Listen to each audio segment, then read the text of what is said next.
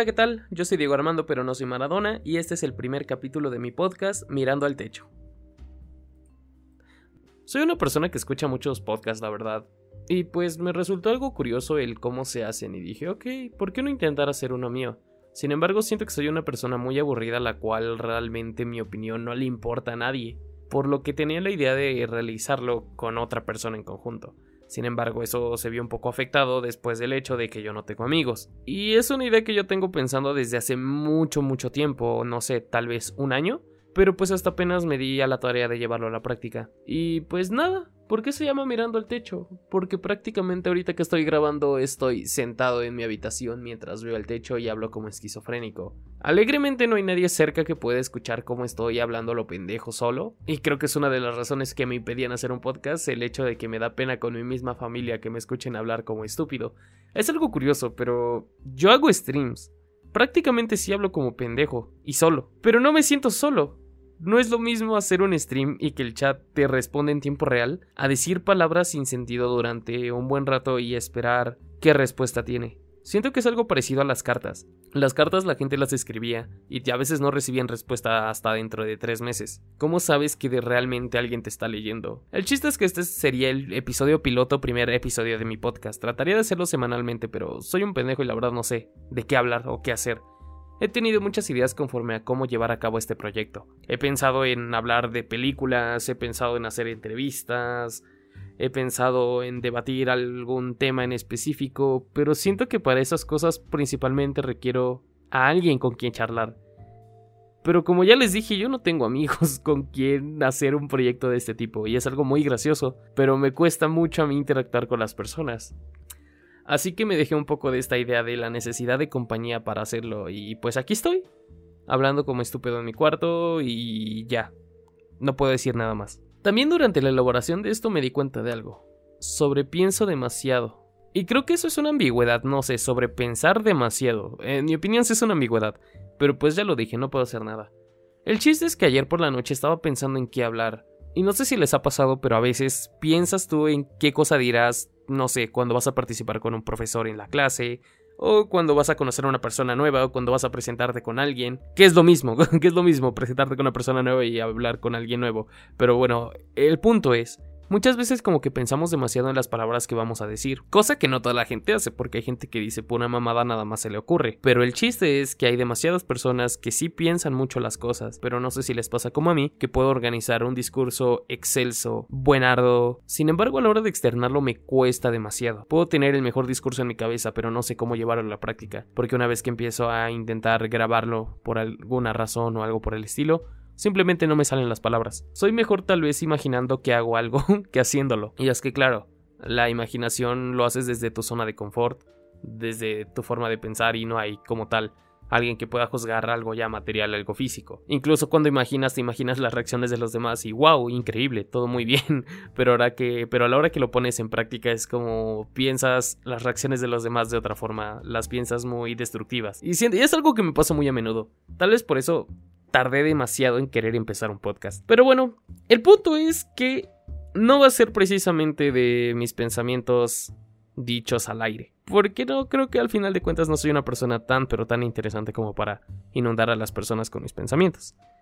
Quiero llevarlo un poco más por el lado, no lo sé, por un lado de exponer ciertas cosas que me pasan día a día, que he hecho que me gustan o algo por el estilo y quiero hablar en este episodio de Driver, que es una película que recién vi ayer y que realmente ni la disfruté, ni la disfruté tanto por la circunstancia que la vi. El chiste es que ayer fue una reunión familiar en mi casa. Por lo regular no sé por qué la gente prende la tele en reuniones familiares, puesto que nadie las ve y realmente el ruido ni siquiera deja verlas. Pero se me hace algo también increíblemente raro el hecho de que un grupo de 40, no 40, eso es una eso es una familia increíblemente grande, que en México las hay, claro, pero no creo que todas se junten la mayoría tienen pedos familiares, entonces no, olvídenlo. Pero digamos una familia de 10, 15 personas. Es ese punto normal que la gente se reúna. Se me hace difícil pensar que entre 15 personas hay un momento de silencio incómodo. Tal vez sí si alguien dice alguna cosa, no sé, muy sacada de muy sacada del contexto en el que están hablando. O sea, no es como que tú estés hablando aquí de, de comida y alguien te diga, ya deducieron impuestos, chicos. Siento que es algo muy raro, ¿no? El chiste es que durante esta reunión familiar todos, están, todos estaban hablando excepto yo, porque yo estaba viendo una película porque quería ver una película. Pero no se puede. La gente hace mucho ruido a pesar de que no esté consciente de ello. Solamente hasta cuando te pones a pensar en el silencio es como estás consciente de todos los ruidos que te acompañan. Justamente en este momento está el sonido de mi computadora, mis perros, unos pajaritos, y es casi inevitable estar sin ruido por un momento. El punto es que vi Driver. Y creo que me hice unas expectativas muy grandes porque había escuchado críticas y cosas sobre esta película. Pero a la hora de verla me quedé, me quedé con ganas de más. Creo que la culpa viene prácticamente cuando nos damos cuenta de que casi la primera hora de la película es solamente la presentación de Ryan Gosling y otros personajes, que después de todo tampoco son tan importantes. Todo empieza con Ryan Gosling, que es el chofer de unos güeyes que asaltaron un lugar y los ayuda a escapar, ¿no? Todo empieza así, con muchas, mucha acción.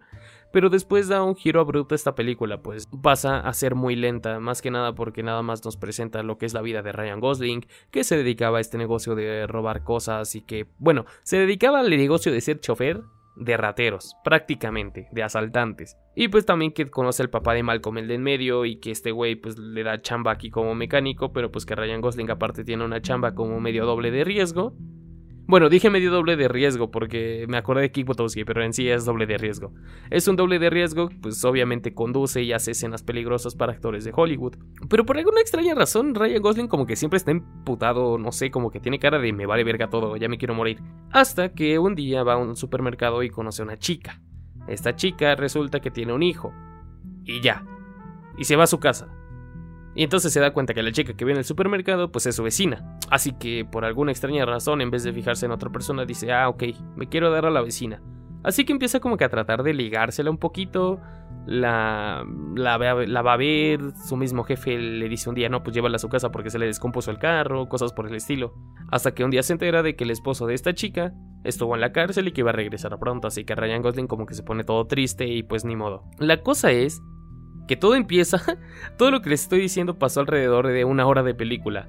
Después de esa hora empieza realmente como que el problema principal, que es que este esposo le debía dinero a gente de la cárcel por su protección. Así que mientras Ryan Gosling un día llegaba a su complejo de apartamentos, pues se topaba con el esposo de la morra que le gusta, pues todo madreado, porque vio salir a un par de güeyes con un palo y pues sí, se lo madrearon ellos, porque pues este güey le debe dinero por su protección a los de la cárcel y pues ahora se lo quieren cobrar.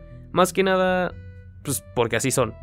el chiste es que le fueron a proponer al esposo de la chica que realice un trabajo para ellos, o sea, realizar un asalto.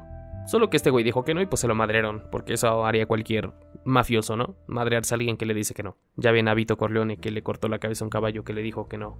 Sí. Bueno, el caballo no dijo que no, pero entienden el punto. Así que Ryan Gosling le pregunta bien al esposo de la chica, oye, pues, ¿qué te pasó? ¿Cómo estuvo el pedo? Y dice, no, es que quieren que hiciera un trabajo, y pues yo les dije que no, y pues me madrearon, y pues ahora dicen que si no hago el trabajo me van a madrear a mi vieja. Digo mi vieja, pero no, es una expresión que yo no uso, nada más quiero justificarme. el chiste es que pues Ryan Gosling dice, no mames, me van, le van a hacer daño a mi chiquistriqui si no hago algo. Y le dice, ok, mira, vamos a realizar trabajo y yo te voy a ayudar, yo voy a ser el chofer.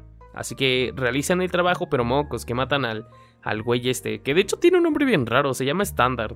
¿Quién demonios se llama Standard? ¿Por qué le pondrías a tu hijo Standard? No, no, no, no capto por qué el personaje del esposo de la chica se llama Standard. El chiste es que Standard muere.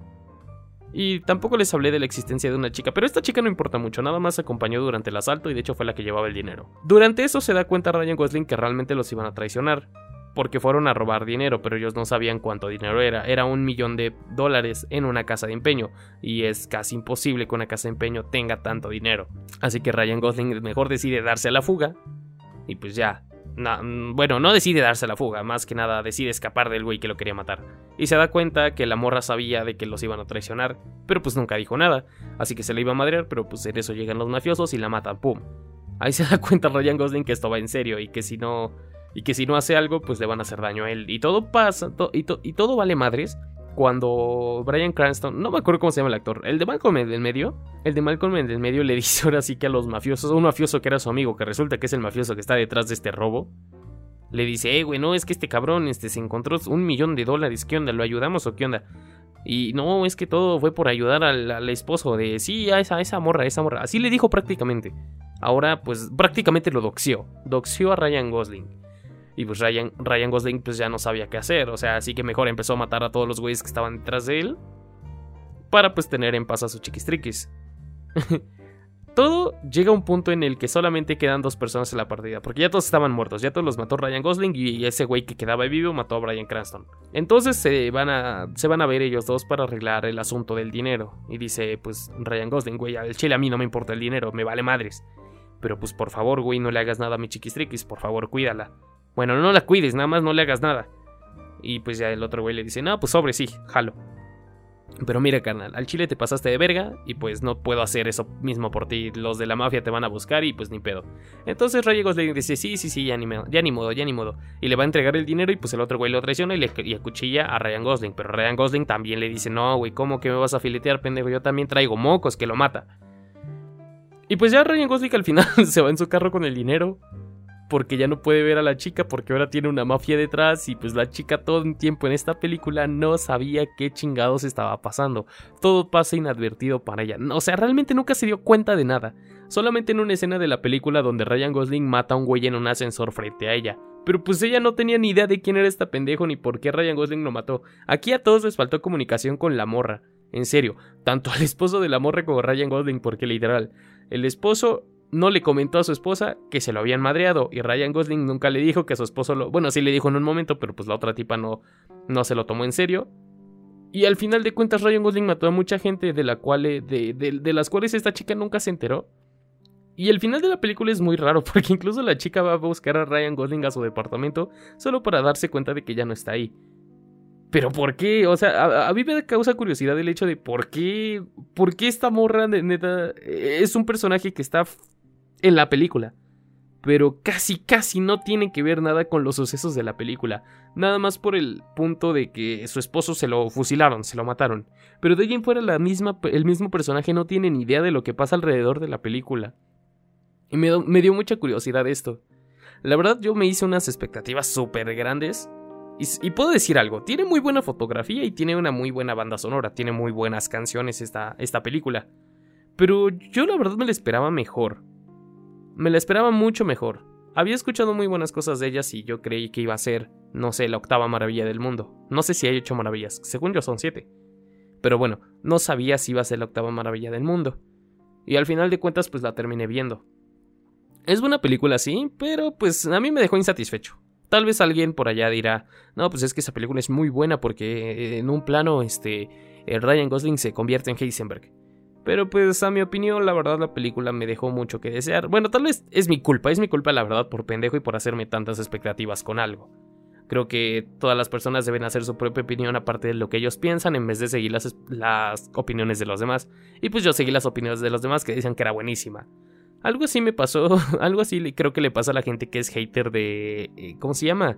De Avatar, la leyenda de Korra. Pero pues creo que eso sería de algo de lo que podremos hablar en otro día. En conclusión, Drive es buena película, pero me dejó con qué desear. Y Ryan Gosling nunca, nunca, nunca, nunca, nunca sabe cómo sonreír o demostrar emociones. La neta, ese güey siempre anda con cara de pedo.